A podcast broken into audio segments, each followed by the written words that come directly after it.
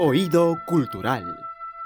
La esencia y genuinidad de los textos literarios, ahora al alcance de todos. Seleccionados y presentados por Jorge Reyes.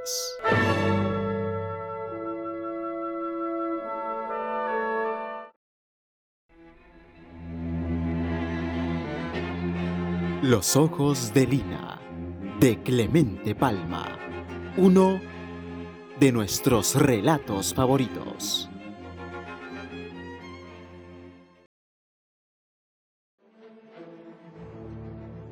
Jim, teniente de la Armada inglesa, era nuestro amigo.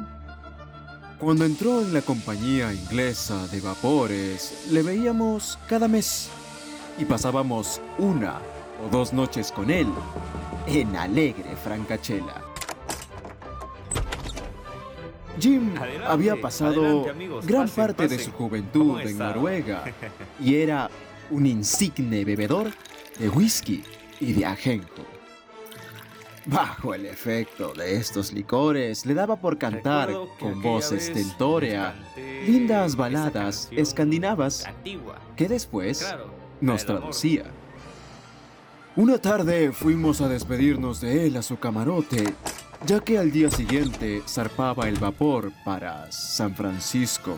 Ah, Jim amigos, no pasen, podía pasen. cantar Sí, sí, sí, no en su cama voz en cuello Bueno, como tenía verdad, por no costumbre que por razones de disciplina yo, ¿no? naval. Propongamos algo. Y resolvimos pasar ¿Qué les la velada si refiriéndonos a historias, historias? y aventuras de nuestra vida, tú y después sazonando esas relaciones con sendos sorbos de licor.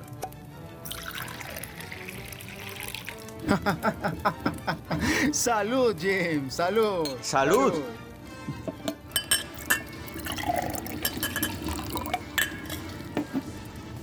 Serían las 2 de la mañana cuando terminamos los visitantes de Jim.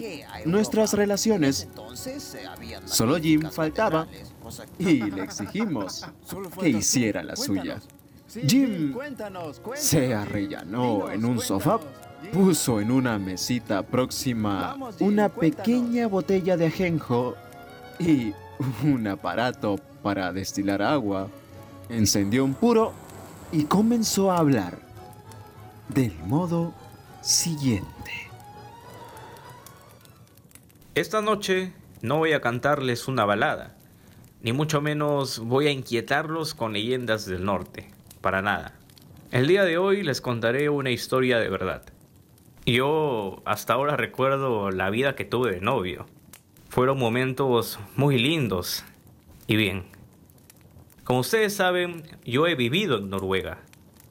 Por mi madre soy noruego, pero mi padre me hizo un súbdito inglés. Como debe ser. En Noruega llegué a casarme. Mi esposa se llama Alexina, o como yo acostumbro a llamarla, Lina. Y cuando ustedes tengan la valentía de ir por Cristiania, vayan a mi casa. Yo con mi esposa lo vamos a recibir con muchos honores. Ustedes se preguntarán, ¿quién es Lina? ¿Cómo la conociste? Bien, les relataré mi historia. Empezaré por decirles que Lina tiene los ojos más extrañamente endiablados del mundo. Ella tenía 16 años y yo estaba loco de amor por ella. Lina querida, si te cité hasta acá es porque tengo algo muy importante que decirte. Oh, mi adorado Jim. Pues aquí me tienes. ¿Qué ha sucedido? Querida Lina, la verdad yo no sé lo que haría yo sin ti. Desde que te conozco prácticamente mi vida ha cambiado. Todo me va bien y es por eso que quisiera concretar realmente lo nuestro. Lina, ¿quieres casarte conmigo? Jim, todo esto me toma por sorpresa. Ah, Sí, claro que sí, Jim. Acepto. Te amo. Ay, mi adorada Lina, seremos tan felices juntos. Te amo, te amo con todo mi corazón. Qué recuerdos. Así nos hicimos novios. Sin embargo, profesaba a sus ojos el odio más rabioso que puede caber en el corazón de un hombre. Cuando Lina fijaba sus ojos en mí, me desesperaba. Me sentía inquieto y con los nervios crispados. Sentía que alguien vaciaba una caja de alfileres en mi cerebro y se esparcía a lo largo de mi espina dorsal.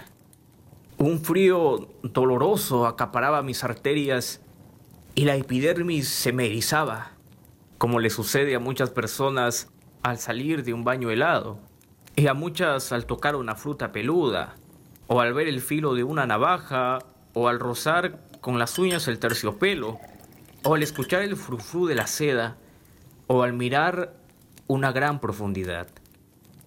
Esta misma sensación experimentaba yo al ver los ojos de Lina. He consultado a muchos médicos de mi confianza sobre ese fenómeno, pero ninguno me ha dado una explicación lógica. Solo se limitan a decir que soy un histérico y no sé qué majaderías más. Y lo peor es que yo adoraba a Lina con locura, con exasperación, a pesar del efecto desastroso que me hacían sus ojos. Y no se limitaban estos efectos a la tensión álgida de mi sistema nervioso había algo más maravilloso aún. Y es que cuando Lina tenía alguna preocupación o pasaba por ciertos estados psíquicos o fisiológicos, veía yo pasar por sus pupilas, al mirarme, en la forma vaga de pequeñas sombras fugitivas, coronadas por puntitos de luz. Las ideas. ¿Ideas? Sí, señores. Eran las ideas. Esas entidades inmateriales e invisibles que tenemos todos, o casi todos, porque hay muchos que no tienen ideas en la cabeza. ¿Qué ideas? Esas ideas pasaban por las pupilas de Lina con formas inexpresables. ¿En serio? Y he dicho sombras porque es la palabra que más se le acerca. Salían por detrás de la esclerótica, cruzaban la pupila y al llegar a la retina destellaban. Y entonces sentía yo que en el fondo de mi cerebro respondía a una dolorosa vibración de las células, surgiendo a su vez una idea dentro de mí. Se me ocurría comparar a los ojos de Lina al cristal de la claraboya de mi camarote, por el que veía pasar al anochecer a los peces azorados con la luz de mi lámpara, chocando sus estrafalarias cabezas casi siempre contra el macizo cristal, que por su espesor y conexividad hacía borrosas y deformes sus siluetas. Cada vez que esta parranda de ideas se aparecía en los ojos de Lina, me decía yo, vaya, están pasando los peces. Solo que estos atravesaban de un modo misterioso la pupila de mi amada y formaban su madriguera en las cavernas oscuras de mi encéfalo. ¿Qué más pasó? Dinos, ¿qué más pasó? Soy un desordenado. Les he hablado del fenómeno sin haberles descrito los ojos y las bellezas de mi Lina. Lina es morena y pálida, sus cabellos hundosos se rizaban en la nuca con tan adorable encanto que jamás belleza de mujer alguna me sedujo tanto como el dorso del cuello de Lina. Al sumergirme en la sendosa negrura de sus cabellos, los labios de Lina casi siempre entreabiertos por una cierta tirantez infantil del labio superior. Eran tan rojos que parecían acostumbrados a comer fresas, a beber sangre o a depositar los intensos rubores. Y quizás sea esto último, pues cuando las mejillas de Lina se encendían, palidecían aquellos. Bajo esos labios había unos dientes tan diminutos, tan blancos, que iluminaba la faz de Lina. Cuando un rayo de luz jugaba sobre ellos, era una delicia ver a Lina morder cerezas. De buena gana me hubiera dejado morder por esa boquita, a no ser por esos ojos que habitaban más arriba. Esos ojos. Lina, como repito, es morena, de cabellos, cejas y pestañas negras. Si ustedes lo hubieran visto dormida alguna vez, yo les hubiera preguntado, ¿de qué color creen ustedes que tiene los ojos Lina? ¿Negros? ¿Eran negros? ¡Qué tontería! No, no, señores. Los ojos de Lina tenían color, pero ni todos los oculistas del mundo, ni todos los pintores habrían acertado a determinarlos ni a reproducirlos. Los ojos de Lina eran de un corte perfecto, rasgados y grandes. Debajo de ellos, una línea azulada formaba la ojera y parecía como la tenue sombra de sus largas pestañas. Hasta aquí, como ven, no hay nada de raro. Estos eran los ojos de Lina, cerrados o entornados, pero una vez abiertos y lucientes las pupilas, ahí estaban mis angustias. Nadie me quitará de la cabeza que Mefistóteles tenía su gabinete de trabajo detrás de esas pupilas. Eran ellas de un color que fluctuaba entre todos los de la gama y sus más complicadas combinaciones. A veces me parecían dos grandes esmeraldas, alumbradas por detrás por luminosos carbunclos. Las fulguraciones verdosas y rojizas que despedían se irisaban poco a poco y pasaban por mil cambiantes, como las burbujas del jabón. Luego venía un color indefinible, pero uniforme, a cubrirlo todo, todos sus lados, y en medio palpitaba un puntito de luz de lo más mortificante para los tonos felinos y diabólicos que tomaba. Los hervores de la sangre de Lina, sus tensiones nerviosas, sus irritaciones, sus placeres, los alambricamientos y juegos de espíritu se denunciaban por el color que adquiría ese punto de luz misteriosa. Con la continuidad de tratar a Lina, llegué a traducir algo de los brillones múltiples de sus ojos. Sus sentimentalismos de muchacha romántica eran verdes, sus alegrías violadas, sus celos amarillos y rojos, sus ardores de mujer apasionada. El efecto de esos ojos eran desastrosos. Tenían sobre mí un imperio horrible y en verdad yo sentía mi dignidad de varón humillada con esa especie de esclavitud misteriosa, ejercida sobre mi alma por esos ojos que odiaba como a personas. En vano era que trataba de resistir. Los ojos de Lina me subyugaban y sentía que me arrancaban el alma para triturarla y carbonizarla entre dos chispazos de esas miradas de Luzbel. Por último, y con el alma ardiente de amor y de ira, tenía yo que bajar la mirada, porque sentía que mi mecanismo nervioso llegaba a tersiones desgarradoras y que mi cerebro saltaba dentro de mi cabeza como un abejorro encerrado dentro de un horno. Lina no se daba cuenta del efecto desastroso que me hacían sus ojos. Todo Cristiania se los elogiaba por hermosos y a nadie causaba la impresión terrible que a mí. Solo yo estaba constituido para ser la víctima de ellos. Yo tenía reacciones de orgullo. A veces pensaba que Lina abusaba del poder que tenía sobre mí y que se complacía en humillarme. Entonces mi dignidad de varón se sublevaba vengativamente reclamando imaginarios fueros. Y a mi vez me entretenía en tiranizar a mi novia, exigiéndole sacrificios y mortificándola hasta hacerla llorar. En el fondo había una intención que yo trataba de disimular de alguna forma. En esta valiente sublevación contra la tiranía de esas pupilas estaba embosada mi cobardía. Lina, ¿por qué llegaste tarde? Te he esperado por horas. Jim, mi amor, discúlpame. Lo que sucede es que el carruaje se averió. No me hagas perder el tiempo, por favor. No estoy para aguantar tales licencias. Pero, Jim. No estoy para aguantarte. He cancelado muchas reuniones por estar contigo. ¿Y así me pagas? Ahora me arrepiento. Creo que lo mejor será que me vaya. Haciendo llorar a Lina, la hacía que cerrara los ojos. Y cerrados sus ojos, me sentía libre de mi cadena. Pero la pobrecilla ignoraba el arma terrible que tenía contra mí. Sencilla y candorosa, la buena muchacha tenía un corazón de oro, y me adoraba y me obedecía. Lo más curioso es que yo odiaba sus hermosos ojos. Era por ellos que la quería, aun cuando siempre salía vencido. Volvía siempre a luchar contra esas terribles pupilas, con la esperanza de vencer. ¿Cuántas veces las rojas fulguraciones del amor me hicieron el efecto de cien cañonazos disparados contra mis nervios? Por amor, por amor propio, no quise revelar a Lina mi esclavitud.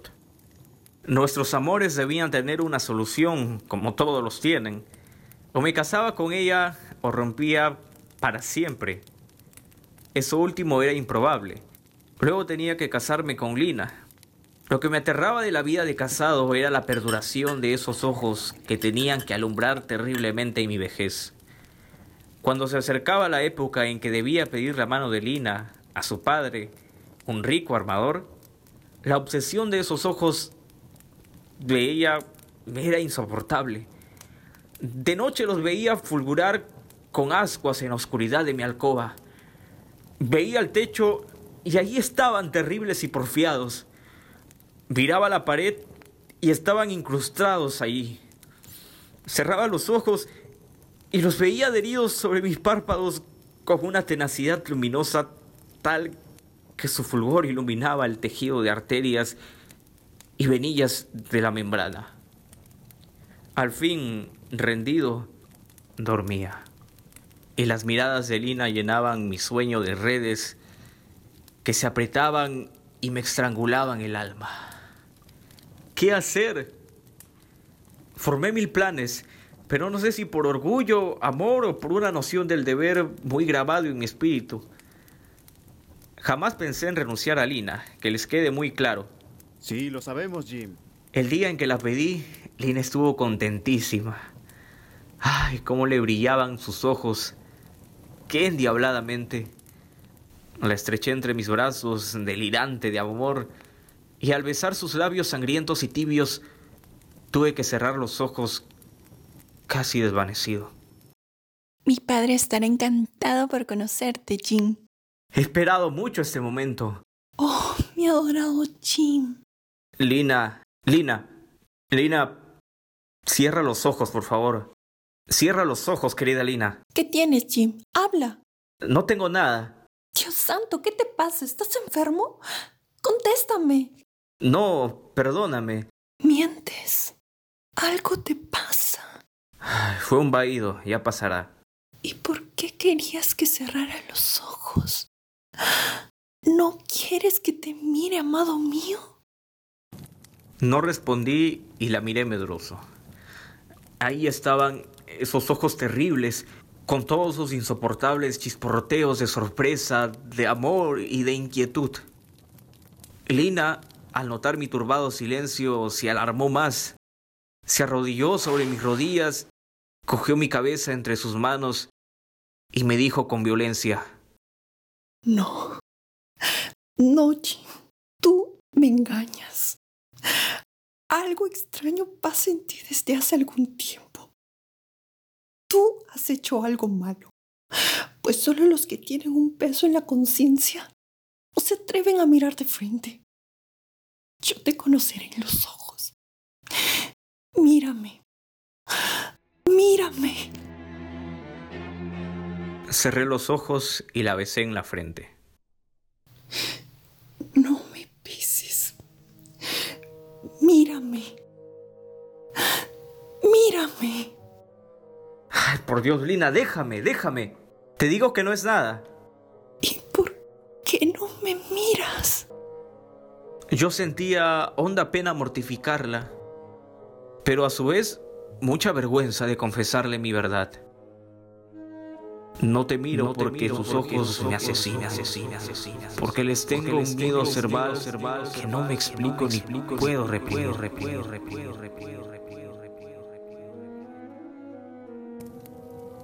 Callé, callé. Me fui a mi casa. Después de que dejé a Lina llorando en la habitación. Paul, Paul. Dígame, señorita.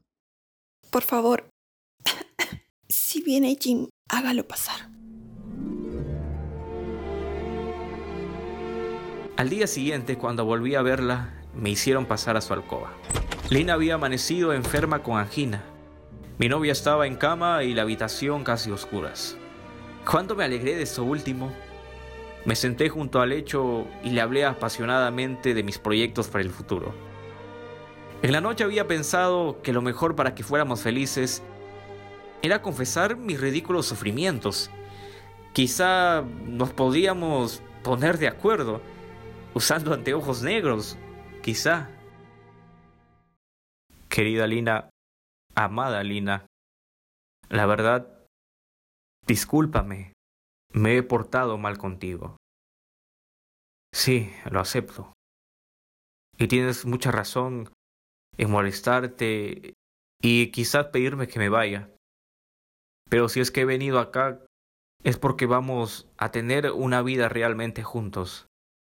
Y yo quisiera que entre nosotros ya no haya secretos. Y hay un motivo para todo. Y siento que en estos meses he sido tan feliz y a su vez desdichado. Tengo a la mujer más linda del mundo, pero no puedo verla a los ojos. Y esa es la razón. Son tus ojos, Lina. Tus ojos me asesinan, me torturan y parece que cuando los veo entro en un suplicio que me es imposible salir. Esa es la verdad, querida Lina. Esa es la verdad. Bah, qué tontería. En realidad, me sorprendió su sorpresa. Le había confesado la verdad. Sus ojos, sus ojos eran lo que realmente me hacían daño. Y ella respondía así. Durante 20 días no salió Lina de su cama. Y habían orden del médico de que no me dejasen entrar. Paul, Paul. El día en que Lina se levantó me mandó a llamar. Entrega esta carta al teniente Faltaban Jim. pocos días para nuestra boda. Sí. Y ya habían recibido infinidad de regalos de sus amigos y parientes. Y me llamaba Lina para mostrarme sus vestidos y no sé qué otras cosas más.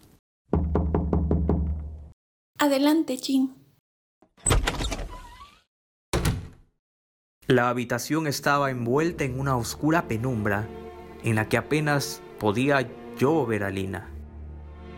Ella se sentó en un sofá de espaldas a la entornada ventana y me mostró infinidad de alhajas.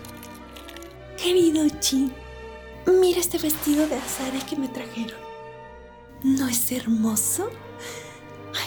Jimmy, no te mostré estos collares. Y mira estas pulseras. Y esta paloma de alabastro. Ay, Dios mío, pero qué piedras tan preciosas. Aquí está el regalo de mi padre. Es el título de propiedad de un yate. Podemos salir a pasear ahí. ¿Y este? Es mi regalo de bodas para ti, Jim.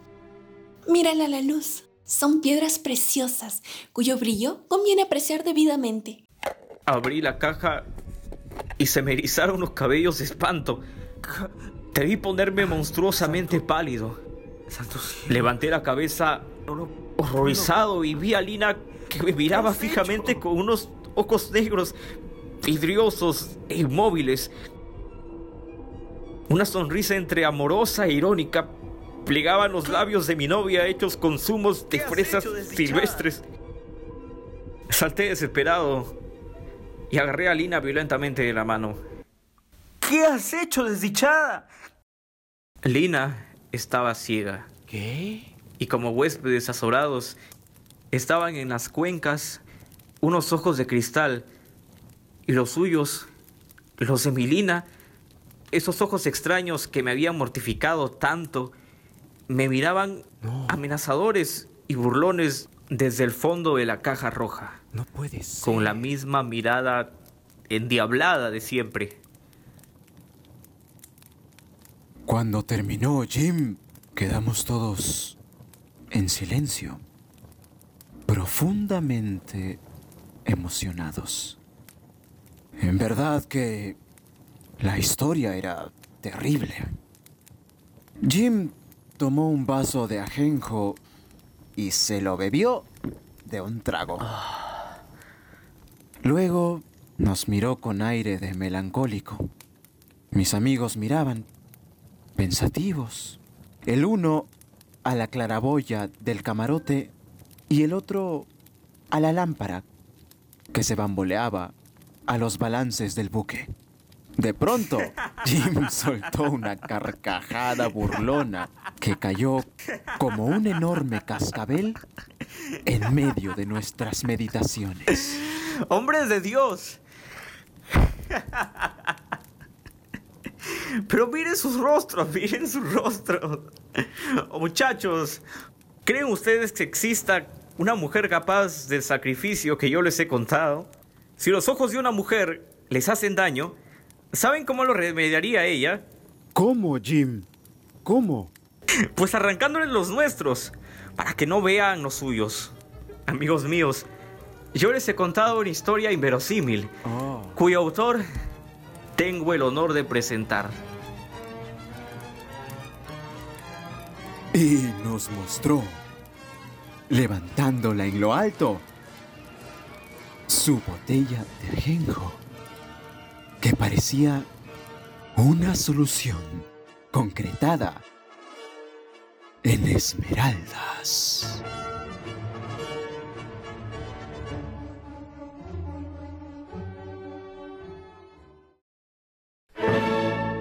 Oído cultural. La esencia y genuinidad de los textos literarios, ahora al alcance de todos, seleccionados y presentados por Jorge Reyes, con Jorge Llerena, Jorge Reyes, Y Gabriela Espinosa. adaptación y dirección general, Jorge Reyes.